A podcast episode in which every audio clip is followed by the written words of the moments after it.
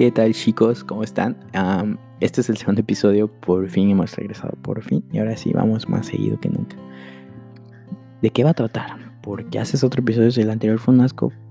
Ya voy a ello. bueno, pues como todos sabemos, ya estamos todos hartos de estar encerrados aquí por todo lo que está sucediendo en el planeta a nivel mundial, excepto China, porque China ya no tiene nadie. O sea, felicidades China.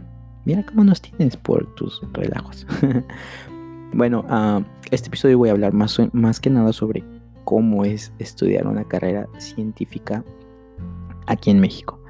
Pues, pues primero que nada, mmm, hay bastantes estereotipos uh, referentes a este tipo de cuestiones, debido a que aquí en México no se apoya tanto la ciencia como en otros países. Así es, he de admitir eso.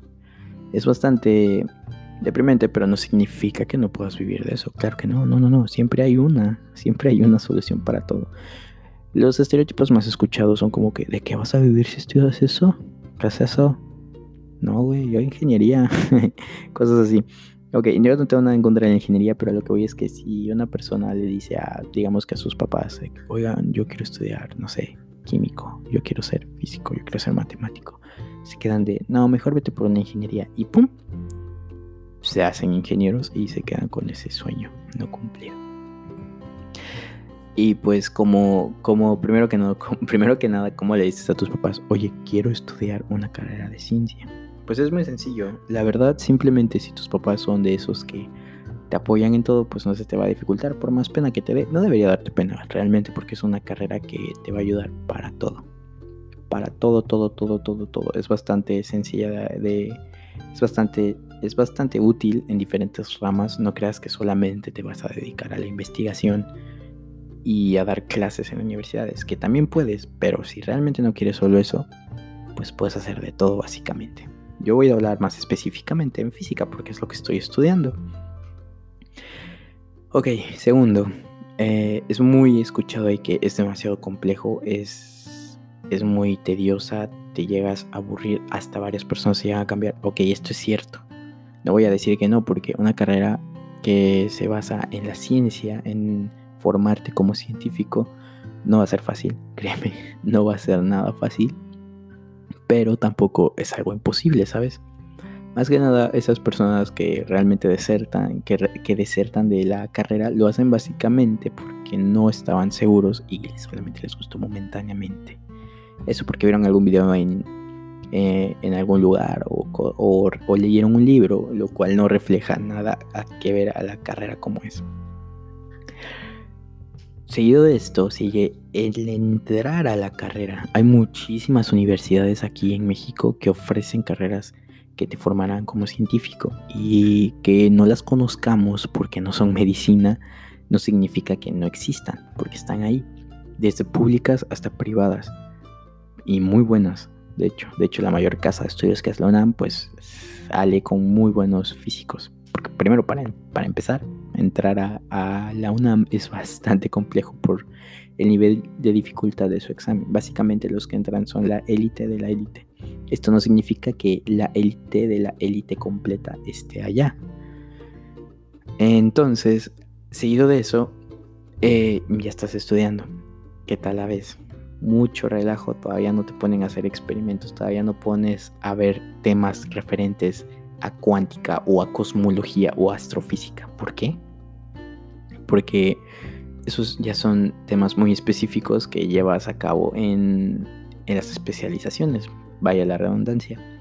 Y pues en mi experiencia llevo dos semestres, o sea, apenas estoy empezando. Eh, en mi universidad te dan muchísimas herramientas matemáticas para que al final, al principio te forman con todas las herramientas matemáticas que puedan para que al final simplemente las apliques a casos específicos partiendo de ellas mismas que ya, que ya las saben. Es como, no te tienes que aprender todo, pero tienes que saber de dónde viene para poder deducir cada cosa y aplicarlo a un caso en específico. Es bastante bonito porque esto no solo es aplicable a, a, a a investigación o a dar clases en universidades. Lo puedes aplicar de todo, te lo juro. ¿Y por qué? ¿Y cómo es? ¿Cómo, cómo, ¿Cómo vives tu día a día? Pues esto yo creo que depende bastante de la persona. Porque hay personas que pueden estar estudiando la carrera más fácil del mundo. No, no creo que exista. Pero hay, hay, carreras que son un poco más tranquilas que otras. Pero igual están difíciles todas. Ah, llega el punto en el que se sobreexigen y se, y se empiezan a estresar de más. Simplemente tienes que llevarte las cosas con calmas, con calmas, perdón, con calma, a tu ritmo, porque pues al final, al fin y al cabo, cada quien va a su tiempo, no y a su ritmo, no necesitas ir al ritmo de todos. ¿Qué más? Pues básicamente eh, estudiar una eh, estar estudiando la carrera en lo personal a mí me, me encanta, me fascina, se los juro. Conoces personas de todos lados y personas que son muy, muy inteligentes, puede que, que encuentres personas más inteligentes que tú. Y pues seamos sinceros, cada quien tiene lo suyo, no porque alguien sea más inteligente que tú te debes sentir menos, no, que soy un asco, no, para que estudie esto, porque ese, ese, ese compa es más inteligente que yo, no, tranquilo, tranquilo. Tú sigue echándole ganas y pues poco a poco, a tu ritmo. ¿Por qué digo esto a tu ritmo? Porque yo hace tiempo en la prepa era un asco en las matemáticas, o sea, un asco. Entonces fue que llegué a fin de semestre. A fin de año, en el último semestre, en los dos últimos semestres, cuando ya te dan a escoger algo que se llama área, donde tú escoges tu área de estudio, más o menos la escoges dependiendo a qué te quieres dedicar profesionalmente. Yo me fui a medicina, a, químicos biólogos porque quería estudiar medicina, porque yo quiero salvar gente y cosas así, ¿no? Las típicas, y me gusta mucho el cuerpo humano, la anatomía. Eh, realmente eso no era lo mío después de ver cómo sería mi futuro y, la manera como viviría en la universidad. Dije, no, de aquí no soy. Y pues de chiquito siempre había estado interesado en muchos libros de astronomía, cosmología y física, matemáticas, números. Y pero realmente eso no me iba a servir nada de la carrera. Dije, wow. ¿Y si estudio? Primero decía, quiero estudiar astrofísica. Y ya luego dije, ah, ignorante, tienes que estudiar primero física y luego hacer una, un máster y luego hacer tu doctorado. ok. Ya dije, pues estudiamos física, no es imposible. No es nada, el otro nada más es, pues, pues date. Y ya pues lo hice, me, me pasé a, a físicos matemáticos y ya estando ahí dije, ok, pues, pues le demos. Y realmente las matemáticas no me costaron.